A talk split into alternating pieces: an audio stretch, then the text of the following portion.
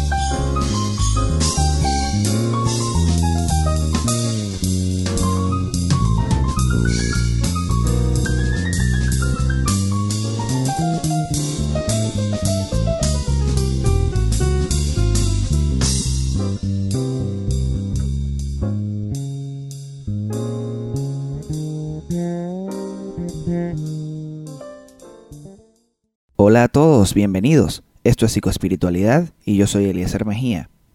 Este programa se produce en la ciudad de Puerto Cabello y se transmite a través de Refugio 104.9 FM y también a través de diferentes plataformas digitales como SoundCloud, YouTube y próximamente estaremos incursionando en otras plataformas para un mayor alcance y el disfrute de todos los que están distribuidos a lo largo del mundo. Escuchábamos a Gonzalo Micó, guitarrista y jazzista, compositor venezolano, uno de los mejores representantes, si no el más alto y pionero de la guitarra jazz en Venezuela, interpretando Nostalgia, perteneciente a un álbum también titulado con ese mismo nombre, Nostalgia, producido en el año 2007. Por supuesto, buena música y una buena manera de iniciar la semana. Ya se ha vuelto un hábito en este espacio iniciar e intercalar, si así el tiempo lo permite, algún tema de jazz. Y algunos oyentes han disfrutado de las bondades y las virtudes que ofrece este género musical del jazz. Para mí, el favorito nos regala, nos ofrece la oportunidad de improvisar y de degustar altos niveles de armonía, melodía, ritmo, fusión. Y es el vivo ejemplo de la creatividad y de la expansión humana. Por supuesto, talentos entregados por Dios al hombre para que pueda desarrollar tales obras y nosotros disfrutarlas. Considerando el arte como una forma de psicoterapia, qué mejor que utilizar la máxima expresión musical de los últimos tiempos, como lo es el jazz, en sus diferentes presentaciones. Free jazz, cool jazz, smooth jazz y los más tradicionales como el swing, entre otros. Y como apenas estamos comenzando un trayecto y un proyecto con este espacio psicoespiritualidad, eventualmente conversaré un poco acerca de la música, que es otra de mis pasiones, y lo interesante que puede llegar a ser, como ya les dije antes, de manera terapéutica, aprovechando esta ventana para exponer lo que considero es buena música, no dicho por mí solamente, sino por quienes realmente saben apreciar y degustar eh, las riquezas que se encuentran detrás de todas estas obras musicales.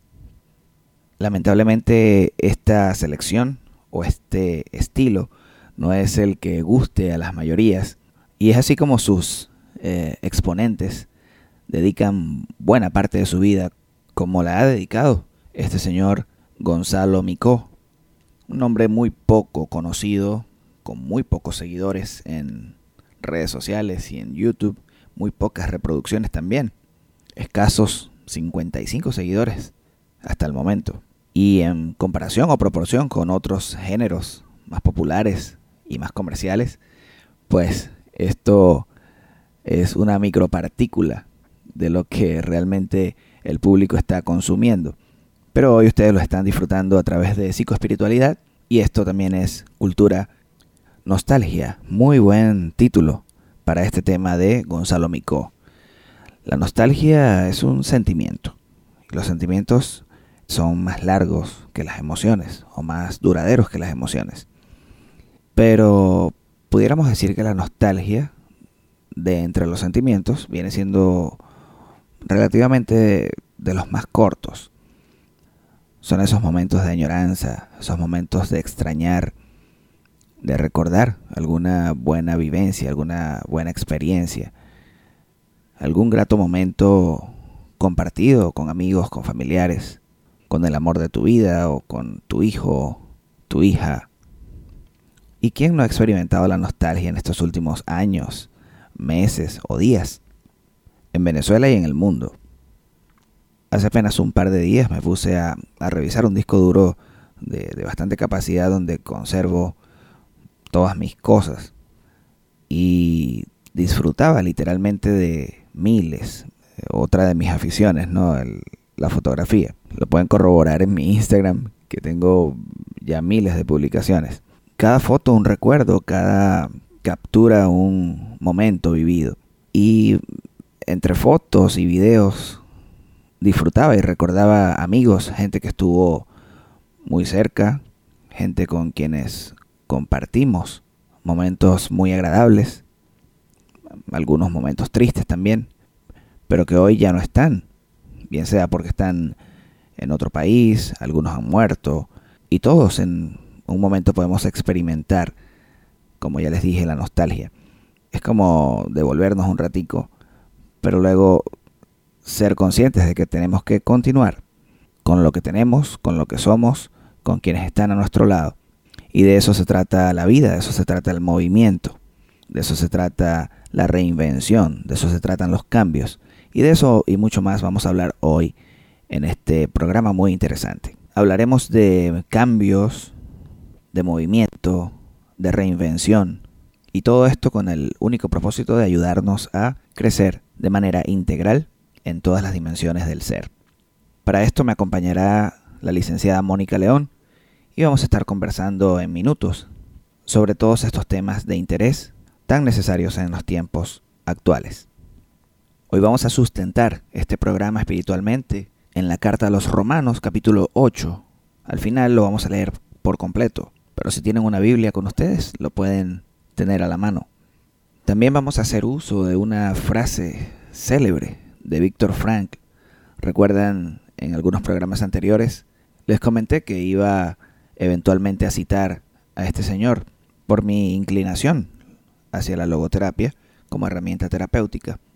Pero ahora quiero citar a Jorge Drexler, un médico y cantautor, músico y compositor uruguayo, muy conocido en la escena musical comercial, pero muy profundo en sus contenidos, saliendo de lo común y presentando de manera muy poética una locución acerca del movimiento.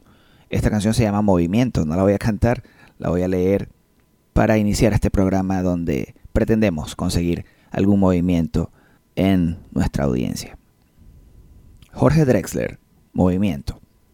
Apenas nos pusimos en dos pies, comenzamos a migrar por la sabana, siguiendo la manada de bisontes más allá del horizonte, a nuevas tierras lejanas. Los niños a la espalda y expectantes, los ojos en alerta, todo oídos, olfateando aquel desconcertante paisaje nuevo, desconocido. Somos una especie en viaje, no tenemos pertenencias sino equipaje. Vamos con el polen en el viento, Estamos vivos porque estamos en movimiento. Nunca estamos quietos. Somos trashumantes. Somos padres, hijos, nietos y bisnietos de emigrantes. Es más mío lo que sueño que lo que toco. Yo no soy de aquí, pero tú tampoco. De ningún lado del todo, de todos lados un poco.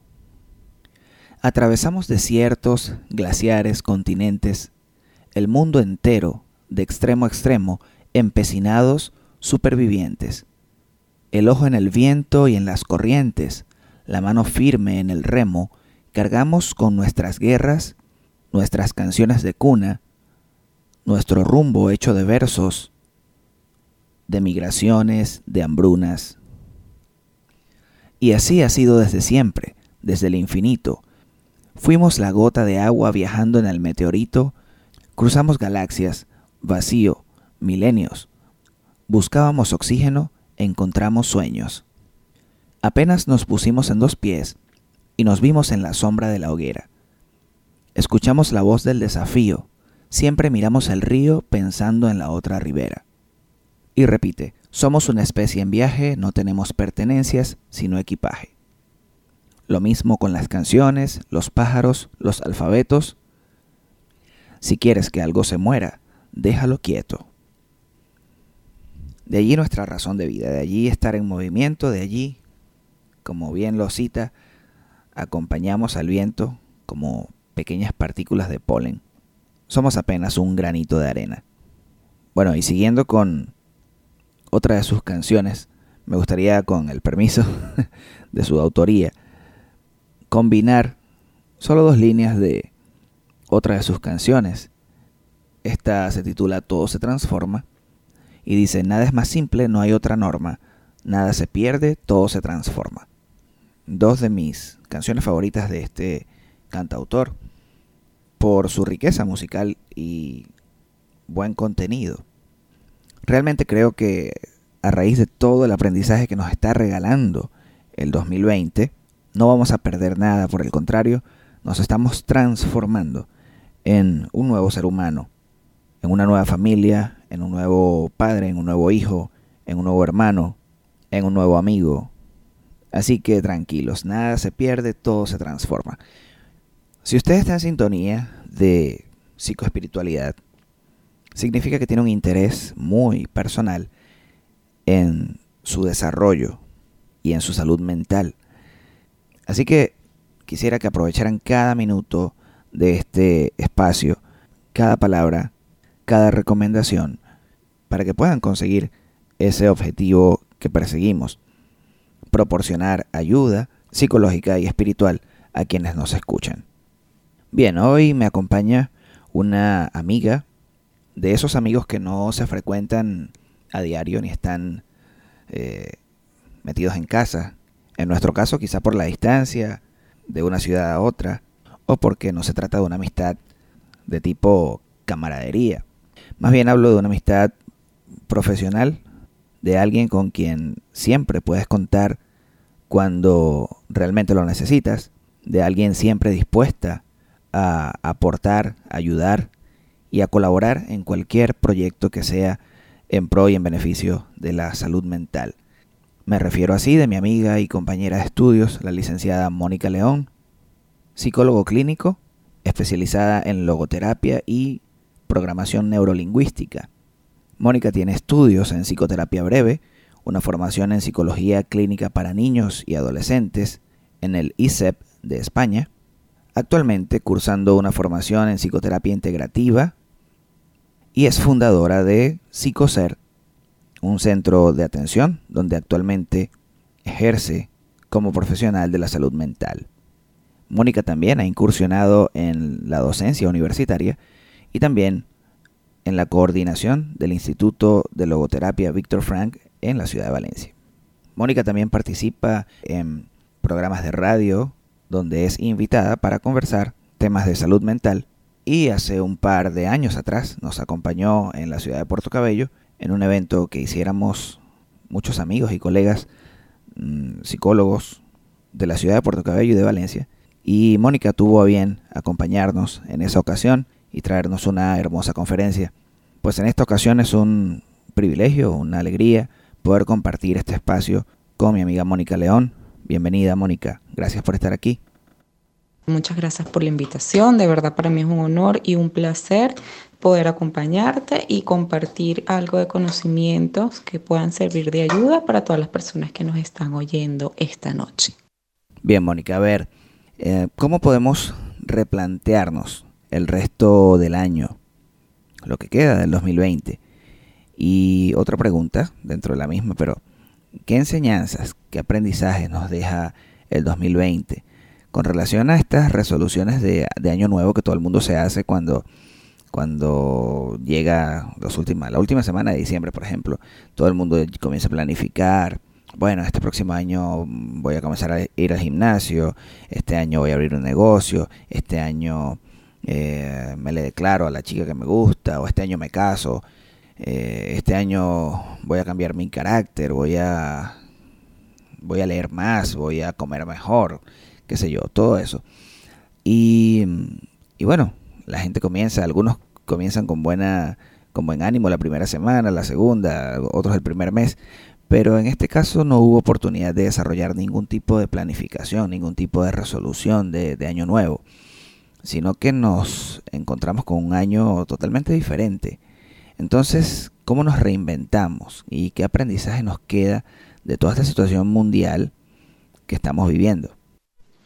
Bueno, fíjate que esta situación de la pandemia es algo que vino de repente así como que a sacudirnos a todos, porque es algo que eh, no estaba previsto y es algo que ocurre precisamente a principios de año que bueno, por lo general ante un nuevo año nosotros nos formamos metas, expectativas, eh, sueños de, de algunas cosas que quisiéramos cumplir y empezando el año ocurre esta situación que nos cambia todo. Entonces es como que si ocurriera un, un desajuste de lo que yo tenía planeado o de lo que yo tenía previsto hacer para, para, este año y cumplir para este año.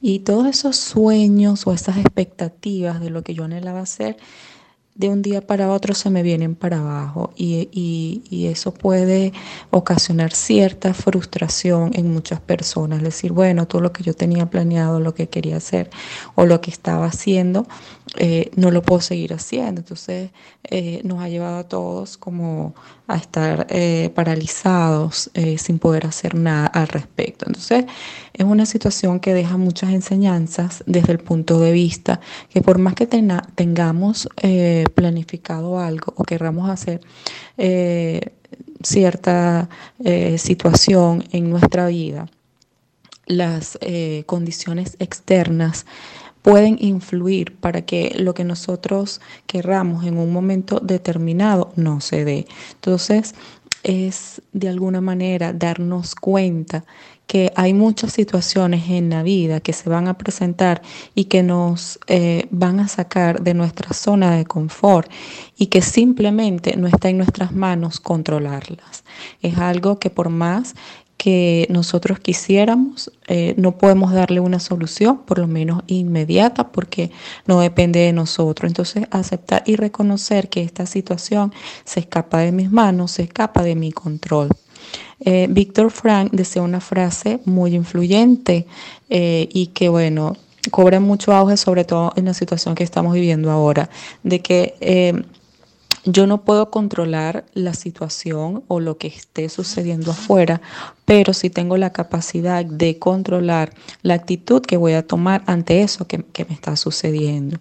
Entonces, en esta situación cabe perfectamente esa frase porque es algo que se escapa totalmente de mi control, pero yo sí tengo esa libertad de elegir qué actitud voy a tomar yo con todo esto que está pasando.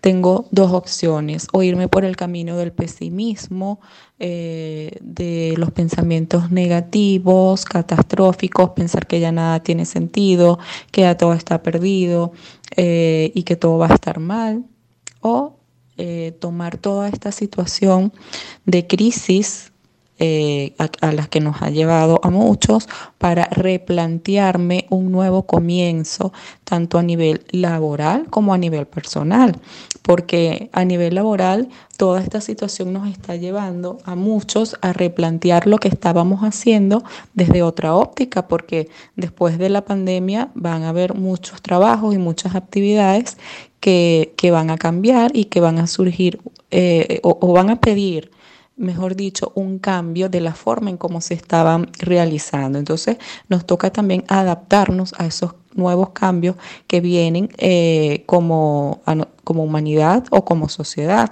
adaptarnos a esa situación que en muchos casos va a ser para mejora, va a ser para, eh, para mayor productividad y, y de un beneficio para todos como sociedad. Entonces, ese periodo de adaptación no necesariamente tiene por qué ser visto como algo negativo, sino algo más bien que me va a ayudar a crecer más a nivel laboral e inclusive a tener eh, mejores resultados. Y también puedo utilizarlo como un replanteamiento en mi mejora personal. Eh, ¿Qué puedo hacer yo con todo esto que me está sucediendo para convertirme en un mejor ser humano, eh, para pensar más en el otro, eh, quizás pertenecer a una fundación donde también este, yo pueda ser de ayuda para otras personas que pasan por momentos difíciles, cómo puedo mejorar yo las relaciones con mi familia, con el entorno.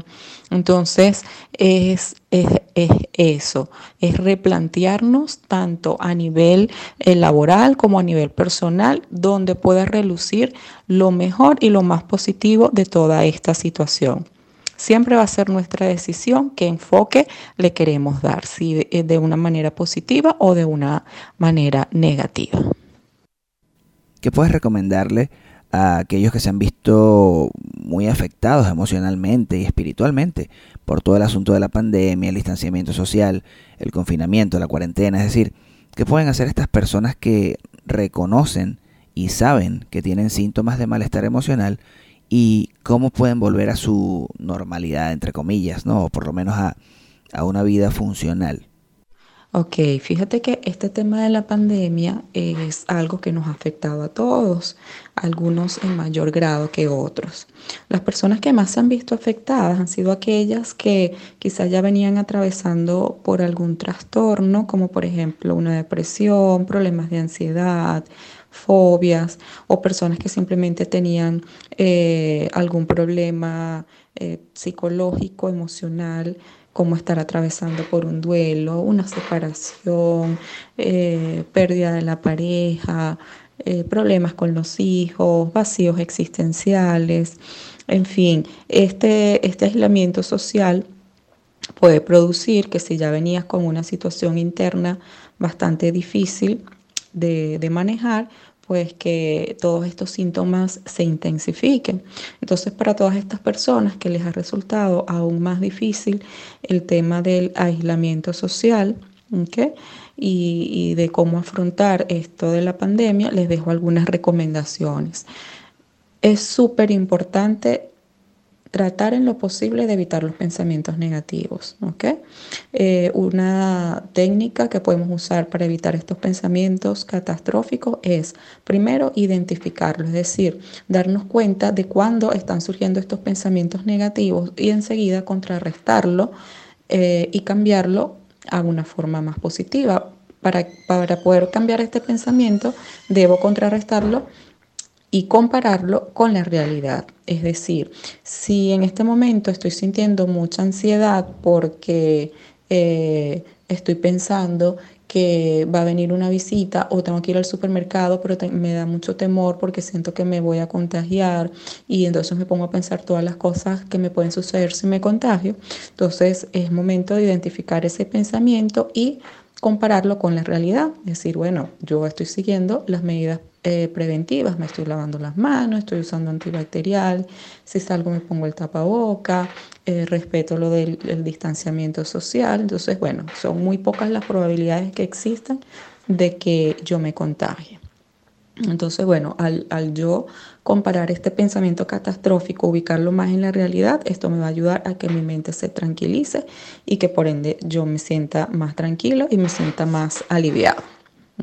También es importante no reprimir las emociones, es decir, el miedo es una emoción eh, muy natural que puede estar ocurriendo a muchas personas en esta situación, pero primero reconocer el miedo como, como algo que inclusive tiene su parte positiva porque es lo que hace que yo me aleje de las situaciones de peligro y que me mantenga a salvo. Pero no permitir que este, este miedo gobierne mi vida o que me paralice o me impida hacer las actividades que yo debo hacer en el día a día. No negarlo, pero tampoco eh, darle como que ese poder para que controle mi vida. Hay que dosificar la información que leemos, que escuchamos, que recibimos por las redes, porque el exceso de, información también nos va a llevar a que se intensifiquen eh, eh, las sensaciones de ansiedad, de angustia.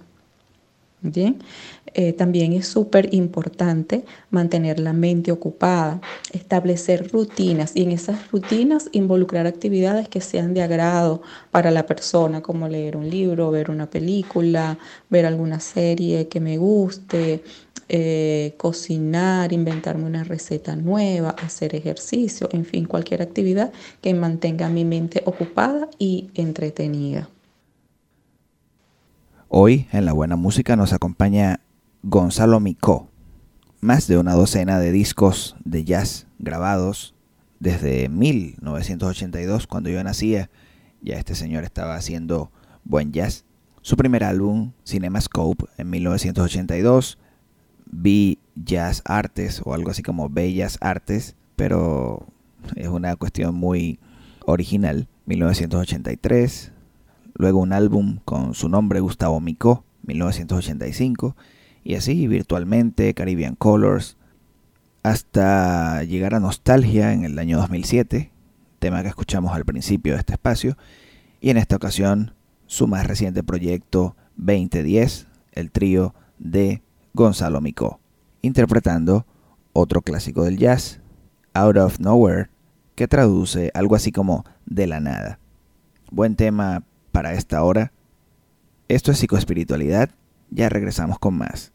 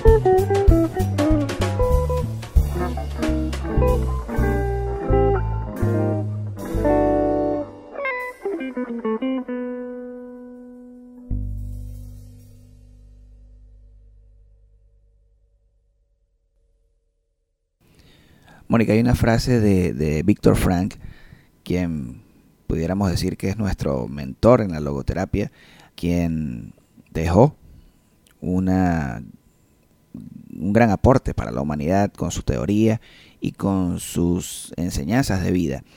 Eh, tiene muchas frases, pero hay una en particular que creo que va bien para este programa, hablando de cambios, y es esa frase que dice, cuando ya no somos capaces de cambiar una situación, nos encontramos ante el desafío de cambiarnos a nosotros mismos. Es una frase eh, potente, maravillosa, fuerte. La voy a repetir y me gustaría que, me dieras tu interpretación personal de esta frase, cómo la, cómo, cómo la interpretas, cómo la digieres, cómo la aplicas. Cuando ya no somos capaces de cambiar una situación, entonces nos encontramos ante el desafío de cambiarnos a nosotros mismos. ¿Qué puedes decir a eso? Esa frase que tú mencionas de Víctor Frank, de hecho, fue una de sus frases más eh, célebres y se ajusta perfectamente a la situación que estamos viviendo. Tiene mucho que ver con lo que hablaba antes sobre eh, de que soy libre para elegir la actitud que voy a tomar ante las situaciones que me suceden. Eh, cuando Víctor Frank menciona el hecho de que si no puedo cambiar lo que me está sucediendo, pues me queda la opción de cambiar yo. Y fíjate que esto nos está llevando a todos a hacer un cambio como humanidad, como sociedad. De alguna manera nos obliga a que tenemos que cambiar. Entonces es importante y es fundamental utilizar todo esto que está sucediendo para reflexionar y para pensar de qué manera puedo cambiar, de qué manera puedo yo ahora hacer las cosas mejor.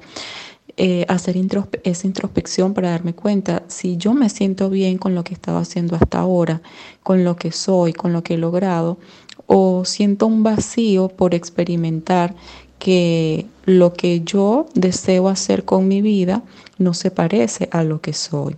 Eso genera una tensión entre lo que yo soy y lo que deseo ser. Genera un vacío, genera sentimiento de tristeza por no acercarme a lo que, a lo que yo deseo ser como persona. Entonces, este momento es ideal para replantearnos eso, para replantearnos un cambio. Eh, cuando yo hablo de que hay una parte espiritual que genera un vacío, que genera un sentimiento de dolor si eh, no me siento bien con lo que estoy haciendo. Me refiero a una de las cuatro dimensiones que nosotros poseemos como seres humanos. Lo voy a explicar un poquito para que las personas que nos oigan puedan entender a qué me refiero. Los seres humanos estamos compuestos por cuatro dimensiones. Una dimensión biológica que se refiere a todo lo que es nuestro funcionamiento de nuestro cuerpo. Tenemos la función psicológica que se refiere al funcionamiento de nuestra mente, de nuestra parte psíquica. Está la función social, debido a que nosotros los seres humanos necesitamos relacionarnos, no podemos estar solos ni aislados.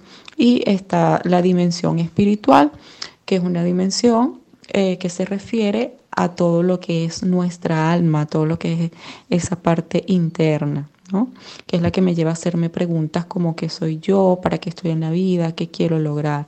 Entonces cuando esa, esa parte o esa dimensión espiritual no está siendo alimentada porque simplemente vivo por inercia, pero no, no me cuestiono eh, si lo que realmente lo que estoy haciendo es lo que yo quiero o lo que deseo o simplemente vivo para los demás. Entonces empezamos a enfermarnos espiritualmente y al estar enfermos del alma, eso también afecta a las otras dimensiones. Nos afecta a nivel biológico, nos afecta a nivel psicológico y también nos afecta a nivel social en la forma de relacionarnos con los demás.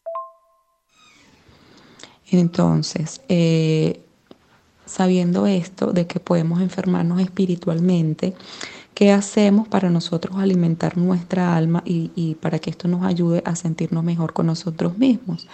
Pues es, se trata de eh, buscar un verdadero sentido y un verdadero significado a nuestra vida.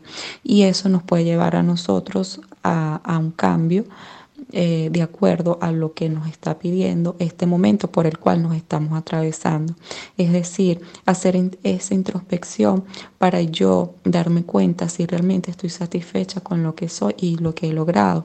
Y si no es así, pues utilizar este momento para ver qué puedo hacer yo para construir un verdadero propósito de vida, de darle un significado valioso a mi existencia, donde yo no viva nada más por trabajar, por cumplir ciertos parámetros que me establece la sociedad, sino que realmente mi existencia sea algo eh, trascendental, que, me, que yo pueda eh, disfrutar mi vida, que yo pueda sentirme bien, que pueda sentirme pleno con lo que yo estoy haciendo y con lo que soy como persona. Ahora, ¿cómo hago yo para encontrar ese verdadero significado en mi vida o mi verdadero propósito de existencia? Pues hay diferentes formas. Eh, el sentido de vida es único y es individual en cada ser humano. Algunas personas lo encuentran a través del amor, es decir, ayudando a otras personas, eh, perteneciendo a alguna fundación, siendo bondadoso o simplemente con las personas que nos rodean, tratando de ser la mejor versión de nosotros mismos y ayudando a quien lo necesite. Otras personas encuentran el verdadero sentido de su vida en el trabajo, en hacer algo que realmente sea gratificante, que los, los apasione y no solamente por producir un dinero, que es lo que me lleva a, cumplir con mis obligaciones, no, sino que sea algo que de verdad eh, llena y nutre mi alma. Eso también eh, puede generar un sentido valioso. Eh, otras personas consiguen el valor, el significado de su vida por medio de la fe, es decir, creyendo y, dándole importancia a Dios, a la religión. Eh, de esa forma también nutren y, llenan su alma porque hay una creencia ante algo que es superior. Entonces es algo y es un proceso individual de cada quien, pero por eh, alguna de esas vías que yo acabo de mencionar se puede encontrar el propósito y el significado individual de cada persona en su existencia. Mónica, ¿cómo ves el mundo? ¿Cómo ves al, planeta hoy por hoy? Es un momento ideal para replantearnos si cómo está mi alma en este momento, cómo está mi dimensión espiritual, si yo me siento bien conmigo, con lo que estoy haciendo y si no es así, qué puedo hacer yo para cambiar y para ser una mejor versión de mí y para que mi alma esté en paz y esto me pueda otorgar a mí una vida plena y una vida de satisfacción con lo que soy y con lo que hago. Amiga, gracias por regalarnos tu tiempo, gracias por compartirnos tus experiencias, tus conocimientos. Fue un placer para mí haber aportado un granito de arena en esta situación que sé que ha afectado a muchas personas y espero que las recomendaciones hayan sido de ayuda para muchas personas. Les envío un fuerte abrazo a todos. Bueno, una vez más gracias. Un gran abrazo a la distancia también. Pueden seguirla y conocerla a través de su cuenta en Instagram, psicoser, así como suena, psico, P-S-I-C-O, psico, ser, de ser, BZLA, la abreviación de Venezuela. Así lo van a encontrar en Instagram, psicoservzla, y allí pueden conocer un poco más de cerca a Mónica León. De verdad ha sido un, honor tenerte en este espacio y bueno, espero que también pueda haber una nueva oportunidad para encontrarnos eh, en esta vía, en este medio o por cualquier otro. Hablando de espiritualidad y de cambios, de movimiento, Quiero cerrar, como les dije al principio, con eh, el capítulo número 8 de la carta a los romanos en tu Biblia, en mi Biblia. Voy a leer, como siempre, la traducción en lenguaje actual, mucho más comprensible. Se titula El Espíritu de Dios nos da vida. Por lo tanto, los que vivimos unidos a Jesucristo no seremos castigados. Ahora, por estar unidos a Él, el Espíritu Santo nos controla y nos da vida, y nos ha librado del pecado y de la muerte. Dios ha hecho lo que la ley de Moisés no era capaz de hacer, ni podría haber hecho, porque nadie puede controlar sus deseos de hacer lo malo. Dios envió a su propio Hijo, y lo envió tan débil como nosotros los pecadores. Lo envió para que muriera por nuestros pecados, así por medio de él Dios destruyó al pecado. Lo hizo para que ya no vivamos de acuerdo con nuestros malos deseos, sino conforme a todos los justos mandamientos de la ley, con la ayuda del Espíritu Santo. Los que viven sin controlar sus malos deseos solo piensan en hacer lo malo, pero los que viven obedeciendo al Espíritu Santo solo piensan en hacer lo que desea el Espíritu. Si vivimos pensando en todo lo malo que nuestros cuerpos desean, entonces quedaremos separados de Dios pero si pensamos solo en lo que desea el Espíritu Santo, entonces tendremos vida eterna y paz. Los que no controlan sus malos deseos solo piensan en hacer lo malo, son enemigos de Dios porque no quieren ni pueden obedecer la ley de Dios. Por eso, los que viven obedeciendo sus malos deseos no pueden agradarlo. Pero si el Espíritu de Dios vive en ustedes, ya no tienen que seguir sus malos deseos, sino obedecer al Espíritu de Dios. El que no tiene el Espíritu de Cristo no es de Cristo. Por culpa del pecado sus cuerpos tienen que morir. Pero si Cristo vive en ustedes, también el Espíritu de ustedes vivirá. Porque Dios los habrá declarado inocentes. Dios resucitó a Jesús y Él también hará que los cuerpos muertos de ustedes vuelvan a vivir, si es que el Espíritu de Dios vive en ustedes. Esto Dios lo hará por medio de su Espíritu que vive en ustedes. Por eso, hermanos, ya no estamos obligados a vivir de acuerdo con nuestros propios deseos. Si ustedes viven de acuerdo a esos deseos, morirán para siempre. Pero si por medio del Espíritu Santo ponen fin a esos malos deseos, tendrán vida eterna. Todos los que viven en obediencia al Espíritu de Dios son hijos de Dios, porque el Espíritu que Dios les ha dado no los esclaviza ni les hace tener miedo, por el contrario, el Espíritu nos convierte en hijos de Dios y nos permite llamar a Dios papá. El Espíritu de Dios se une a nuestro espíritu y nos asegura que somos hijos de Dios. Y como somos sus hijos, tenemos derecho a todo lo bueno que Él ha preparado para nosotros. Todo eso lo compartiremos con Cristo. Y si de alguna manera sufrimos como Él sufrió, seguramente también compartiremos con Él la honra que recibirá. Estoy seguro de que los sufrimientos por los que ahora pasamos no son nada si los comparamos con la gloriosa vida que Dios nos dará junto a Él. El mundo entero espera impaciente que Dios muestre a todos que nosotros somos sus hijos, pues todo el mundo está confundido y no por su culpa, sino porque Dios así lo decidió. Pero al mundo le queda todavía esperanza de ser librado de su destrucción tiene la esperanza de compartir la maravillosa libertad de los hijos de Dios. Nosotros sabemos que este mundo se queja y sufre dolor, como cuando una mujer embarazada está a punto de dar a luz. Y no solo sufre el mundo, sino también sufrimos nosotros, los que tenemos al Espíritu Santo, que es el anticipo de todo lo que Dios nos dará después. Mientras esperamos que Dios nos adopte definitivamente como sus hijos y nos libere del todo, sufrimos en silencio. Dios nos salvó, porque tenemos la confianza de que así sucederá.